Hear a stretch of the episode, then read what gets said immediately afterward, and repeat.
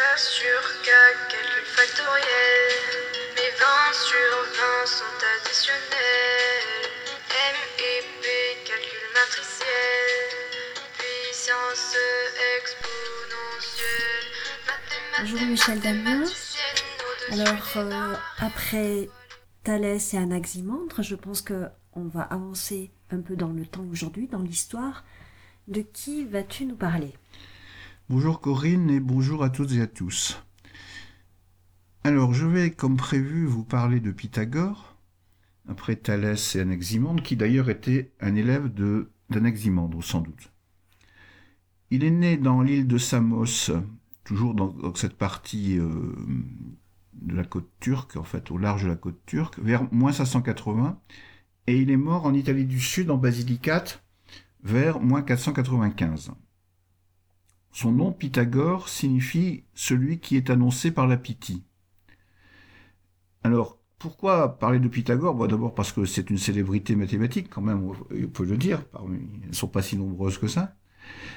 Mais aussi parce que, disons qu'on peut lui faire jouer, comme je l'ai dit euh, de manière un peu artificielle, le rôle de celui qui va introduire euh, la démonstration, parce qu'on n'a pas de, on n'a pas d'exemple de démonstration avant lui, euh, en tout cas chez Thalès euh, ni chez Anaximandre.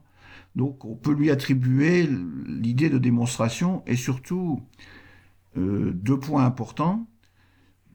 Dans la démonstration, d'une certaine façon, l'aboutissement à cause de la démonstration à une impossibilité qu'on va voir après en détail par rapport aux connaissances grecques de l'époque. Et aussi, dans un deuxième point, ça sera une conception du, de la réalité sous forme de, enfin, on peut le résumer avec la phrase tout est nombre. Et on va voir que justement, euh, ce modèle de représentation va échouer dans la, dans, l'époque de Pythagore. Qu'est-ce qu'une démonstration en mathématiques? Qu'est-ce que ça change? Alors justement, ça change tout. C'est-à-dire que avant cette période, on peut dire que les énoncés euh, sont, sont donnés sous forme de les énoncés mathématiques, je veux dire bien sûr, sont donnés sous forme d'exemples avec des moyens de les utiliser, mais ils ne sont pas démontrés au sens où ils ne sont pas reliés à une cause ou des, des énoncés antécédents qui les expliqueraient. Alors, justement, euh, je ne sais pas si chez Pythagore c'était conçu de manière explicite, ce que je dis là. En fait, on va retrouver ça de manière vraiment explicite chez Euclide. Hein.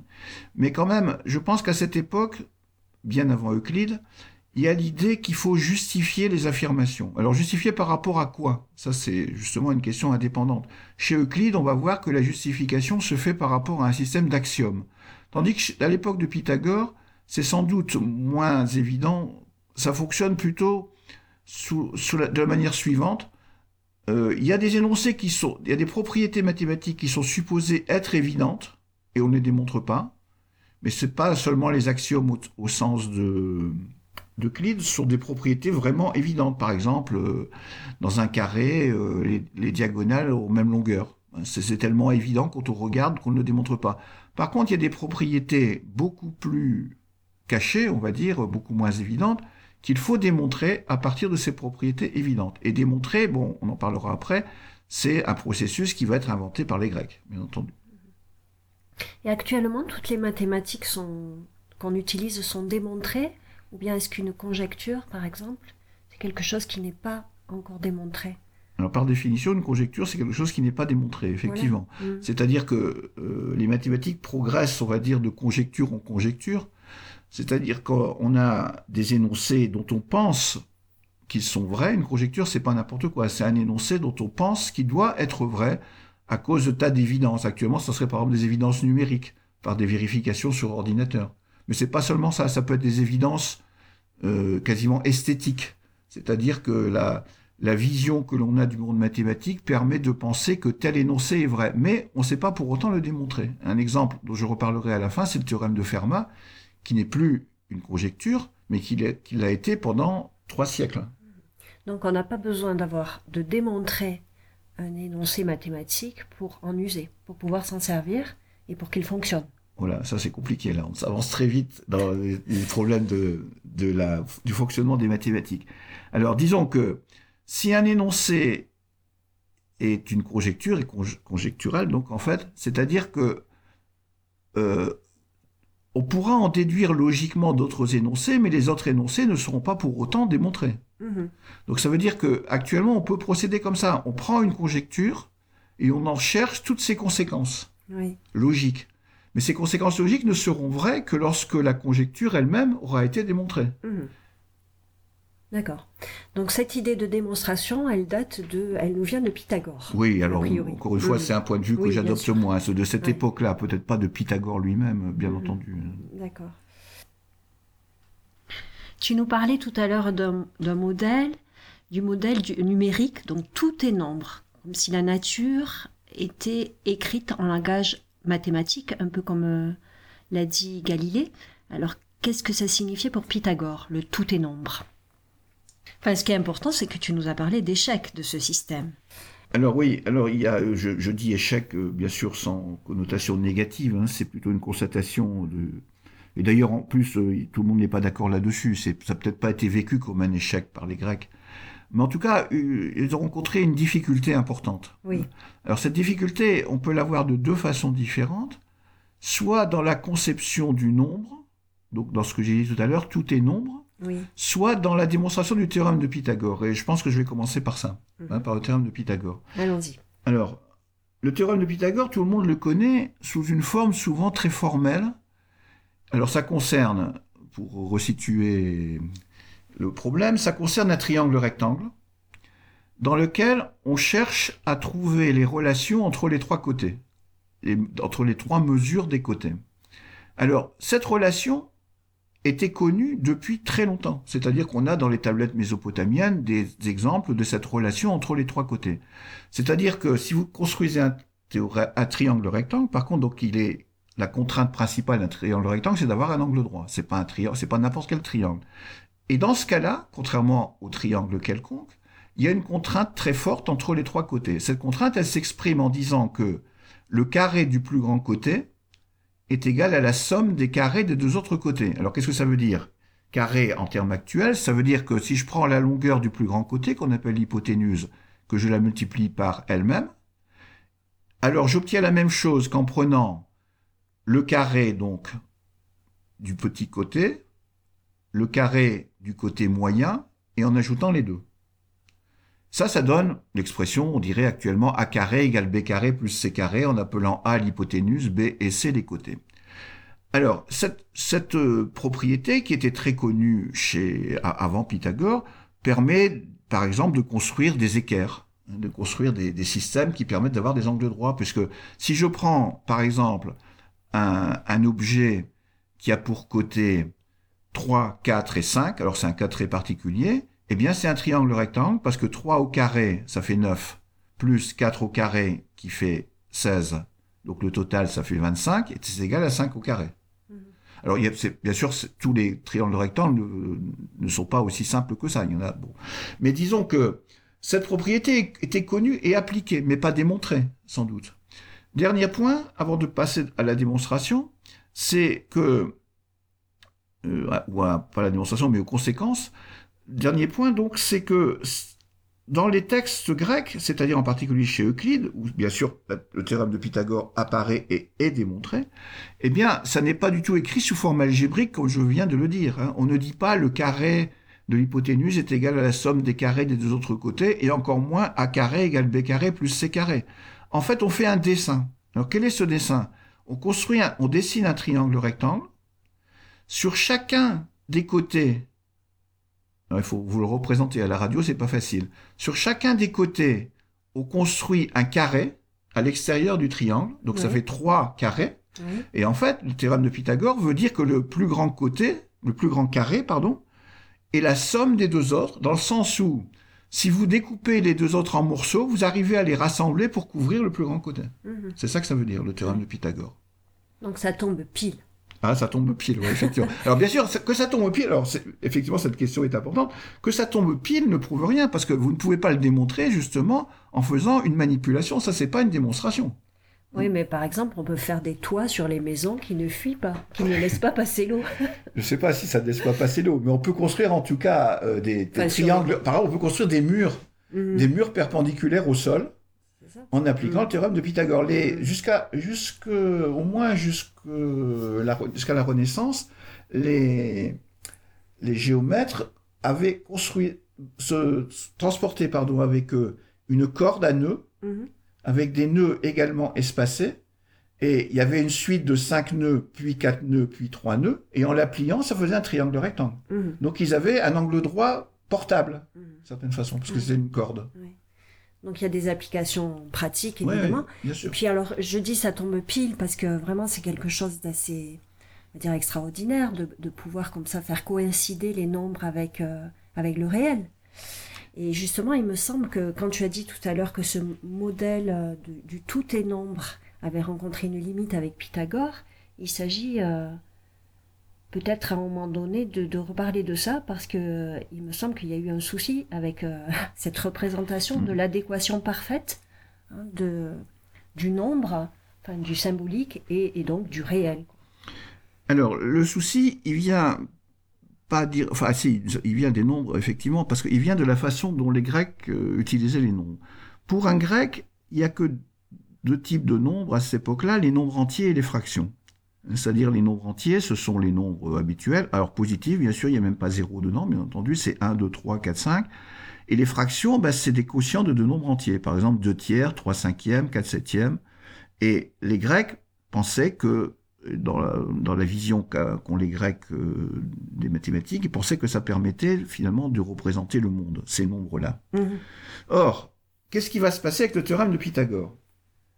Eh bien, dans le théorème de Pythagore, on considère donc un triangle dont les côtés sont, prenons le triangle le plus simple, celui qu'on obtient en coupant un carré en deux, un triangle par la diagonale. Donc on obtient un triangle rectangle dont les côtés c'est 1 et 1, si j'appelle 1 la longueur du côté du carré. Et la question qui se pose c'est est-ce que je peux représenter la diagonale du carré par une fraction, par un nombre, donc au sens grec, puisque les Grecs ne connaissaient que les fractions. Alors, si on fait le calcul avec le théorème de Pythagore, là je donne une interprétation moderne, hein. je reviendrai un peu après sur la façon dont eux le voyaient. Là je donne une interprétation moderne. Si on fait le calcul actuellement avec le théorème de Pythagore, ce triangle a comme côté 1 et 1. Donc je fais 1 au carré, plus 1 au carré, donc ça fait 1 plus 1, donc ça donne 2. Donc j'obtiens que la diagonale au carré est égale à 2. Donc la question qui se pose maintenant, c'est si la diagonale au carré, c'est-à-dire le grand carré, a, comme surface 2, quel est son, côté? Donc quelle est la mesure de la diagonale? Or, la diagonale, si vous prenez comme ce, ce, plus grand côté, si vous prenez comme longueur 1, sa surface, ça va faire 1, donc ça marche pas, il faut que la surface soit 2. Si vous prenez comme longueur 2 pour la diagonale, la surface, ça va être 4, donc c'est trop grand, parce que la surface doit faire 2. Donc c'est quelque chose qui est entre 1 et 2. Alors on va essayer des fractions. On peut dire entre 1 et 2, je peux prendre 1,5 par exemple. Donc si je prends 1,5 pour un côté, 1,5 fois 1,5, ça fait 2,25, c'est trop grand. Donc 1,5 est une fraction, puisque 1,5 c'est 3 demi, ça marche pas non plus. Et on s'aperçoit que finalement, en essayant toutes les fractions possibles, ça ne marche jamais.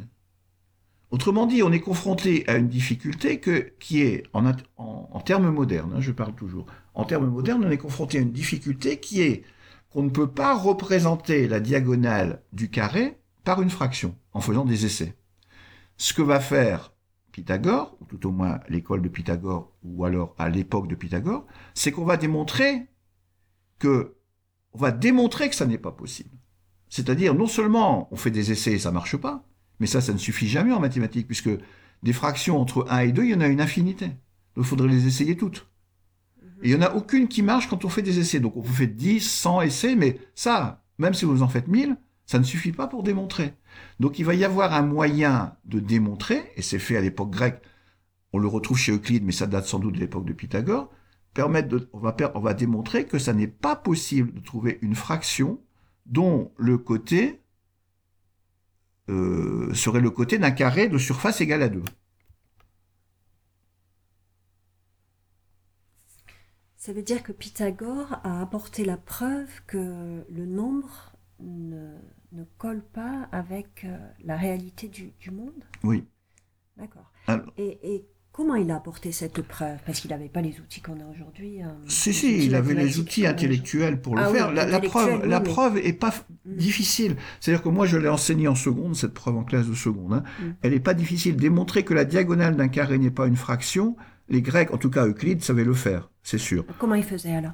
Ah non, je vais pas donner la démonstration ici, c'est trop Mhm. compliqué à la radio. hein. Je l'ai fait en cours euh, en vidéo Mhm. euh, il y a quatre ans, mais là je peux pas donner ça à la radio. En fait, il faut. Alors bien sûr, ce n'est pas démontré en prenant des exemples. hein. Oui. Alors, par contre, le, je vais revenir un peu sur la façon dont les Grecs voyaient ça, parce que les Grecs, cette version que je viens de donner de l'obstacle qu'ils ont rencontré, c'est une version retraduite, je dirais, en termes modernes, pour, pour la faire comprendre. Les Grecs voyaient les choses de manière qui est d'ailleurs un peu plus compliquée, et je vais quand même essayer de vous l'expliquer. Les Grecs ne voyaient, n'associaient pas des longueurs aux côtés, aux, aux segments. Ils raisonnaient, je l'ai dit les deux dernières fois, en particulier en ce qui concerne Thalès, ils raisonnaient sur des rapports de segments. Donc ça veut dire que ce à quoi ils ont été confrontés, c'est le problème suivant, c'est le fait que on ne peut pas rapporter la diagonale du carré, donc l'hypoténuse de ce triangle rectangle dont je parle, on ne peut pas le rapporter à un rapport de segments. Alors pour ça, ils utilisaient, quand ils voulaient comparer deux grandeurs, deux segments, donc disons, un segment plus long, un segment petit, on va dire, et un segment grand, leur question c'était combien de fois le petit tient dans le grand? En gros, si vous avez, je vais, je vais le traduire en termes modernes, si vous avez un segment de 8 cm et un segment de 2 cm, ben le segment de 2 cm, il tient quatre fois dans le grand, de 8 cm. Si vous avez un segment de 3 cm, non, prenons, de 4 cm et de 14 cm, par exemple, c'est un peu plus compliqué, parce que 4 ne rentre pas un nombre entier de fois dans 14. C'est-à-dire, si je multiplie 4 par 3, j'obtiens 12, par 4, j'obtiens 16, donc ça rentre pas dans 14.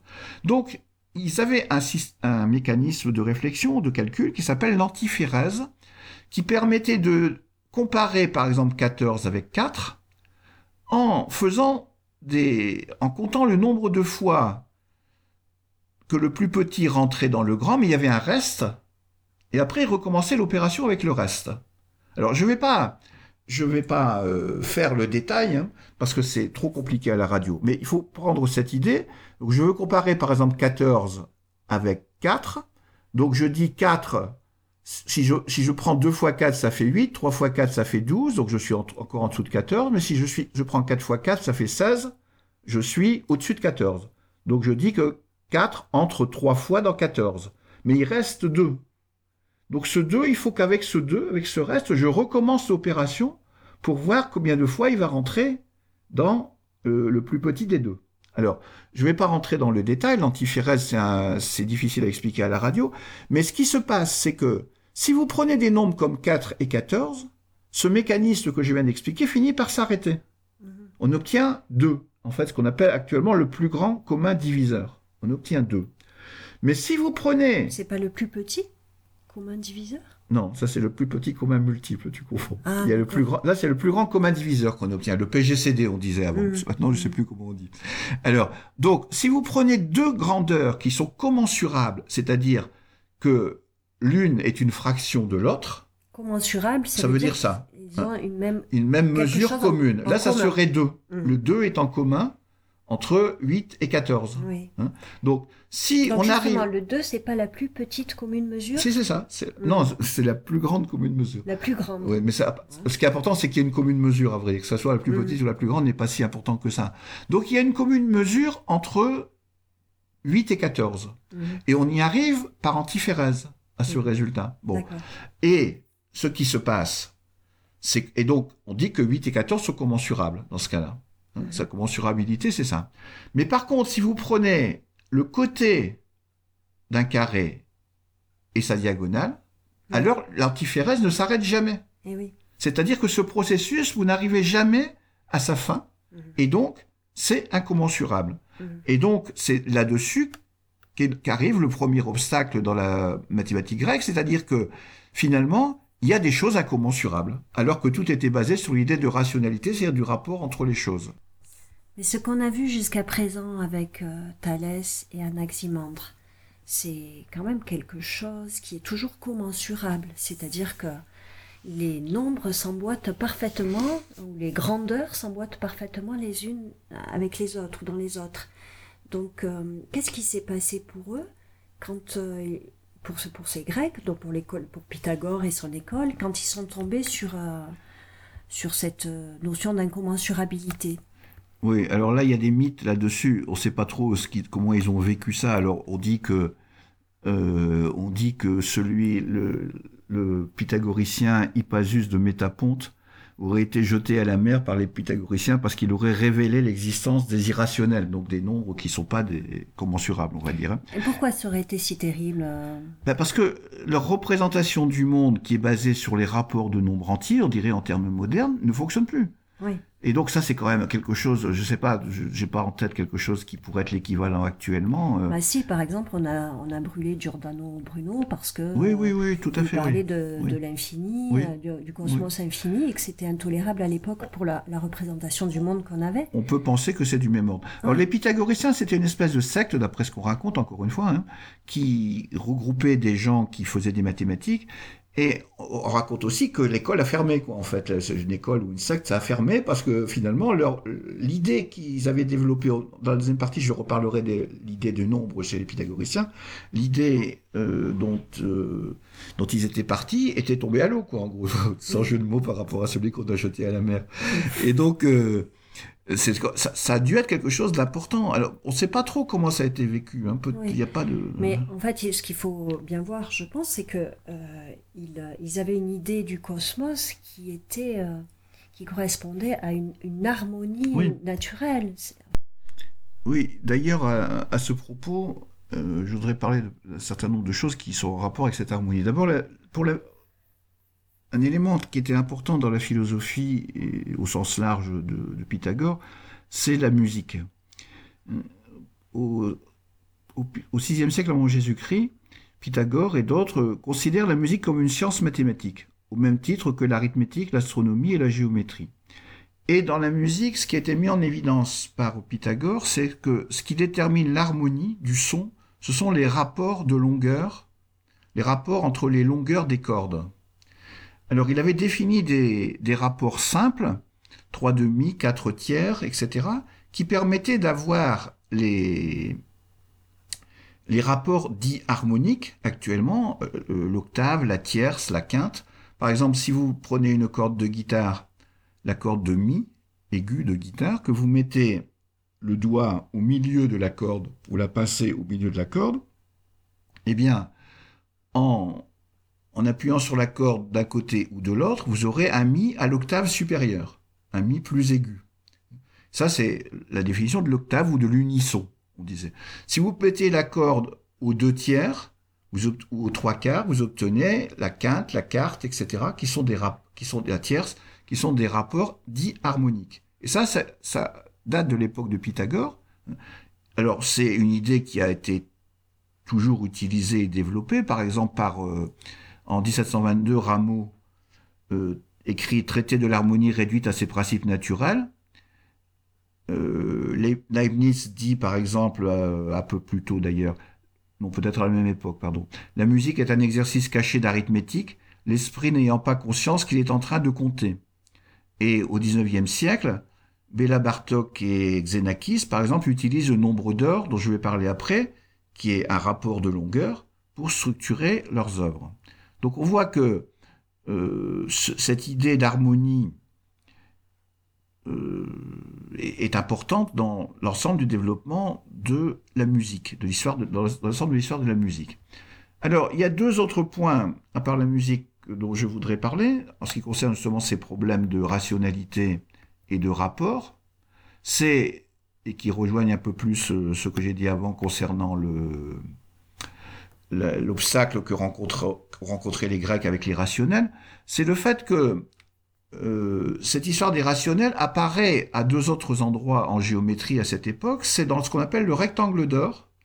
Alors un rectangle d'or, c'est quelque chose qui, semble-t-il, encore une fois, semble-t-il, je dis bien, a eu de l'importance du point de vue esthétique dans l'art grec, en particulier dans la construction des bâtiments. Alors, ce rectangle d'or, c'est un rectangle qui est construit selon un rapport particulier de ses côtés. Alors, il faut imaginer, je vais essayer de vous le, l'expliquer de manière claire euh, oralement. Vous, prenez un segment AB et vous mettez un point dessus, vous le divisez donc en deux parties. Mais vous le divisez de façon à ce que le rapport entre la petite partie et la grande partie du segment soit égal au rapport entre la grande partie et l'ensemble du segment. Cette division que vous obtenez, c'est le rapport qu'on appelle la proportion dorée, que connaissaient bien les Grecs. Et il s'avère que cette proportion dorée, c'est aussi un nombre irrationnel. C'est-à-dire qu'elle ne peut pas s'exprimer sous forme d'une fraction. Si on veut l'écrire sous forme d'un nombre, les, quantités dont je viens de parler dans les rapports ne sont pas commensurables. Donc, on a encore une fois, dans, un domaine qui devait être important pour eux, sans doute, l'irruption de l'irrationnel. Ça peut se démontrer, bien sûr, euh, comme on l'a fait pour la diagonale du carré. Un troisième exemple qui est important aussi dans, dans le domaine pythagoricien, c'est le pentagone étoilé, qui était en fait l'emblème Hein, vous imaginez un pentagone normal, on va dire convexe, c'est-à-dire euh, à cinq côtés égaux, pentagone régulier, je parle. Hein. Et puis vous joignez les côtés, non pas les uns après les autres, mais les sommets, pardon, non pas les uns en suivant, mais en un sur deux. Vous obtenez, vous, joignez le premier avec le troisième, le troisième avec le cinquième, etc. Et après vous allez revenir au deuxième et vous allez obtenir une étoile. Cette étoile, c'était l'emblème de la secte, comme j'ai dit tout à l'heure, pythagoricienne. Or, il s'avère que le rapport entre la diagonale du pentagone et le côté est aussi irrationnel. Donc il y a là aussi euh, l'irruption de cette irrationalité. Donc ce problème de l'irrationalité ou de la non-commensurabilité, c'est un problème qui, euh, qui va être sans doute, alors non seulement qui va être sans doute important à cette époque, mais qui va le rester très longtemps. Parce que finalement, euh, on verra chez Euclide qu'il y a un contournement de ce problème euh, par des méthodes assez abstraites, mais on va voir surtout que ce problème, il va finalement trouver sa solution seulement au XIXe siècle, quand Cauchy puis Weierstrass vont construire les nombres réels, c'est-à-dire les nombres réels, ce sont tous les nombres Là, je prends une interprétation moderne. Ce sont tous les nombres que vous connaissez. Hein, les nombres positifs, négatifs, à virgule, fractions, les nombres comme racine de 2, etc. Racine de 2 qui est donc, en fait, j'ai peut-être pas dit tout à l'heure, la diagonale du carré. Ou pi. Tous ces nombres constituent les nombres réels. Mais parmi ces nombres réels, donc ce qu'on peut conclure par rapport à, à la découverte de Pythagore, c'est qu'il y en a qui sont rationnels et d'autres pas. Les rationnels, c'est ce qu'on appelle les fractions actuellement. Mais racine de 2 n'est pas une fraction, pi non plus, et, le nombre d'or non plus, par exemple. Et donc, ça veut dire que les nombres réels, ils n'existent pas naturellement, d'une certaine façon. Hein. quand, ils, n'existent pas et il va falloir les construire. Ça veut dire qu'on les a, on les a nommés, on les a créés et nommés? Alors, euh, on les a construits, je dirais plus précisément. Alors, nommés, oui, en les appelant nombres réels, mais cette construction, du point de vue strictement logique et rigoureuse, elle n'est faite qu'au XIXe siècle. Oui, parce que j'ai lu euh, un article qui parlait d'Euclide et qui appelait ces nombres euh, irrationnels des arétos. Je crois que ça veut dire innommable. Oui. Il y, a, il y, a, quand même quelque chose qui doit passer à la nomination pour que ça existe, pour que ça se mette à exister. Hein, ce truc qui ne s'arrête jamais, en fait, oui. puisque euh, ça peut pas être euh, écrit sous forme de fraction, ça peut pas être écrit sous forme d'un de, de, de, nombre, euh, en fait, euh, euh, de. Donc il faut forcément inventer la virgule ou, ou faire un, un, acte de nomination comme le, nombre d'or ou hmm. pi ou racine carrée de 2 qui est une nomination de quelque chose qui ne s'arrête jamais. Oui, alors à vrai dire, quand tu parles de virgule, c'est un problème un peu différent. Mais disons qu'il ne s'arrête jamais aussi, c'est une vision peut-être euh, moderne des choses, c'est vrai, mais si vous prenez un tiers qui est une fraction, c'est quand même, ça s'arrête jamais. Mm. Pourtant, il est irrationnel quand même, donc c'est pas le problème que ça s'arrête jamais. C'est un peu plus compliqué que ça au niveau de la représentation décimale. Mais n'empêche que ce qui est important, c'est effectivement le fait que, par exemple, ces nombres, ils vont être nommés, donc utilisés. Racine de 2, Oui, c'est nommé. Mm. Mais c'est utilisé après Archimède, on le verra bien sûr dans peu de temps. Archimède va utiliser des nombres comme ça. Mais simplement, ils n'ont pas un statut bien précis. Ils n'ont pas un statut, ils ne sont pas définis de manière précise. Et donc, ce qui va se passer, c'est qu'il va falloir trouver, au XIXe siècle, une construction logique qui finalement est légitime. Oui. Hein, Mais ça n'empêche pas qu'ils étaient nommés avant. Et ça, on va le retrouver avec les nombres imaginaires euh, au- à la Renaissance, enfin après la Renaissance, les nombres imaginaires, euh, ou même les nombres négatifs, qui à cette époque-là ne sont pas utilisés, Mm. mais qu'on va à un certain moment commencer à utiliser, bien qu'il n'ait pas de statut bien précis. Mhm. Alors, Donc finalement, le fait de les nommer, de les utiliser, est-ce que ça les fait passer euh, Est-ce qu'ils prennent le même statut que les nombres euh, rationnels? Est-ce que Alors- finalement on s'en sert comme les autres Oui, bien sûr. Maintenant, oui. Mais Mm. alors, ah, même avant, bien entendu, encore une fois, on s'en servait. On a fini par s'en servir.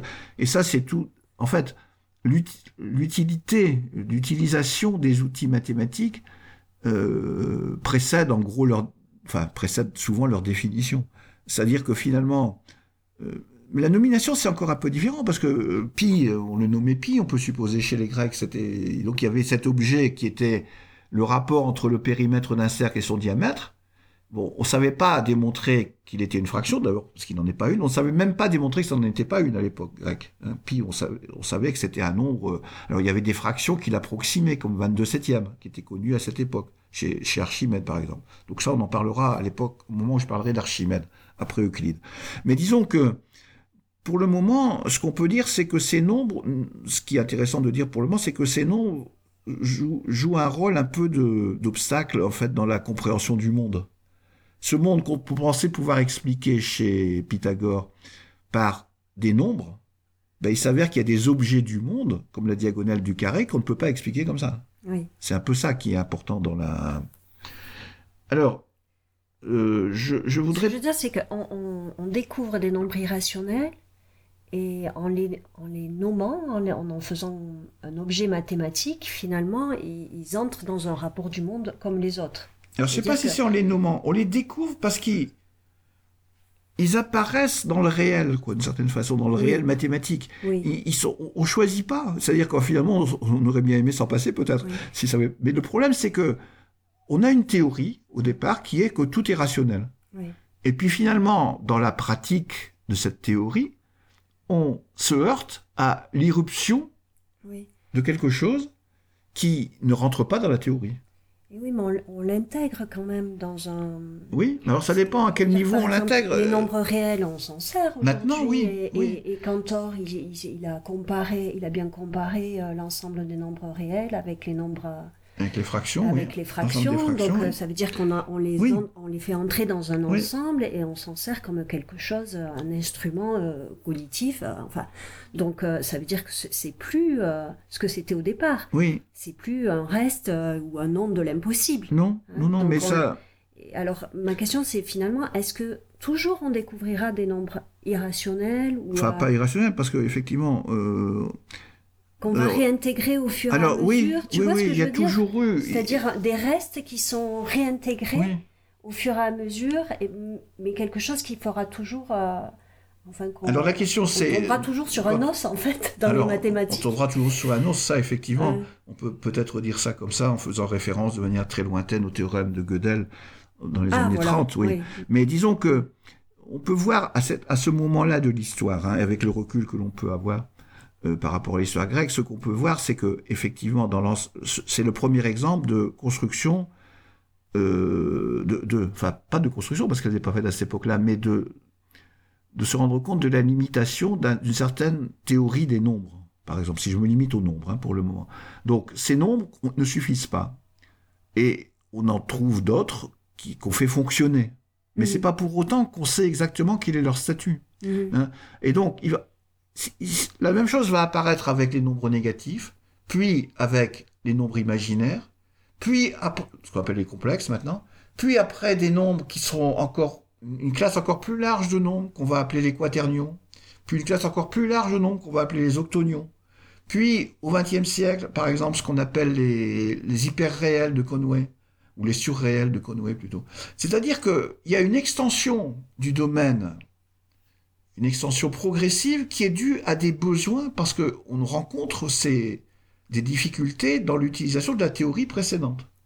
Et donc, on peut penser qu'il n'y a pas de raison que ça s'arrête. Oui. Il n'y a pas de raison que ça s'arrête.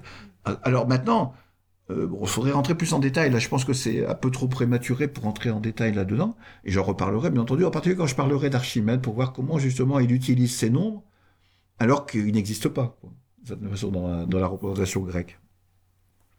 Bien. Y a-t-il un autre aspect du théorème de Pythagore que tu voudrais aborder? Oui, en effet. Je voudrais parler d'un autre aspect. De la persistance des, des questions autour de ce théorème.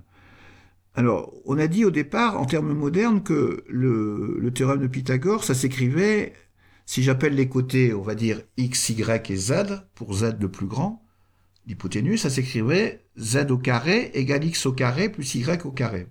Et la question, en, gros, pour les Grecs, c'était de trouver des triangles. Alors ça, c'est une question que pose Diophante au deuxième siècle après Jésus-Christ, à peu près.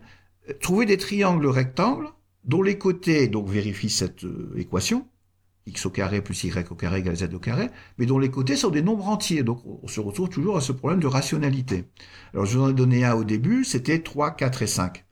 Diophante démontre qu'il y en a une infinité de nombres comme ça. Alors, euh, il donne même une méthode pour les construire. Donc, si on prend l'équation, là je raisonne en termes modernes, la notion d'équation n'existe pas. Diophante le présentait de manière géométrique. Mais si on prend en termes modernes, donc on dit que l'équation x au carré plus y au carré égale z au carré possède une infinité de solutions rationnelles, en nombre entier même précisément. Fermat, en 1610, lit Diophante, lit le, le texte de Diophante, et écrit dans la marge, à l'époque ça se faisait beaucoup, de ce livre, je voudrais me poser la question de, je voudrais poser la question de l'équation x au carré plus y au carré égale z au carré, mais en, remplaçant le carré par une autre puissance. Par exemple, x puissance 3 plus y puissance 3 égale z puissance 3, x puissance 4 plus y puissance 4 égale z puissance 4. Est-ce qu'il y a toujours des solutions entières? Il dit, je sais le démontrer, je sais démontrer que pour l'exposant 3, il n'y a pas de solution entière. Et je sais le démontrer de manière plus générale pour tout exposant, mais j'ai pas assez de plage dans la marge pour écrire la démonstration.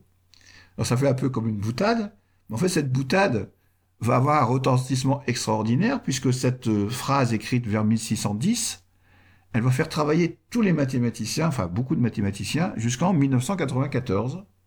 C'est-à-dire que toute une partie des mathématiques vont être construites la partie arithmétique, on va dire, et même un peu plus, vont être construites entre 1610 et 1994 pour arriver à démontrer ce qu'a voulu dire Fermat en disant qu'il n'y avait pas assez de place dans la marge.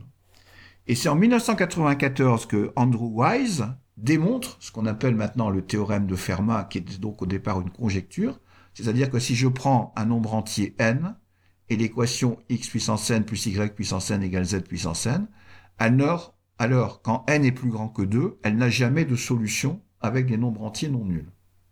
Et ça, ça montre bien que des questions qui datent de l'Antiquité restent, et restent d'actualité.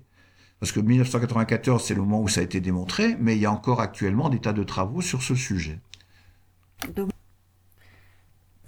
Alors on t'écouterait pendant des heures, Michel, mais là ça fait quand même 40 minutes et je pense qu'il faut, euh, il faut s'arrêter malheureusement. Euh, on pourra peut-être reprendre à partir de là la prochaine fois. Qu'est-ce que tu en penses? Est-ce que c'est possible euh, de faire la jonction comme ça? Oui, oui, tu as raison.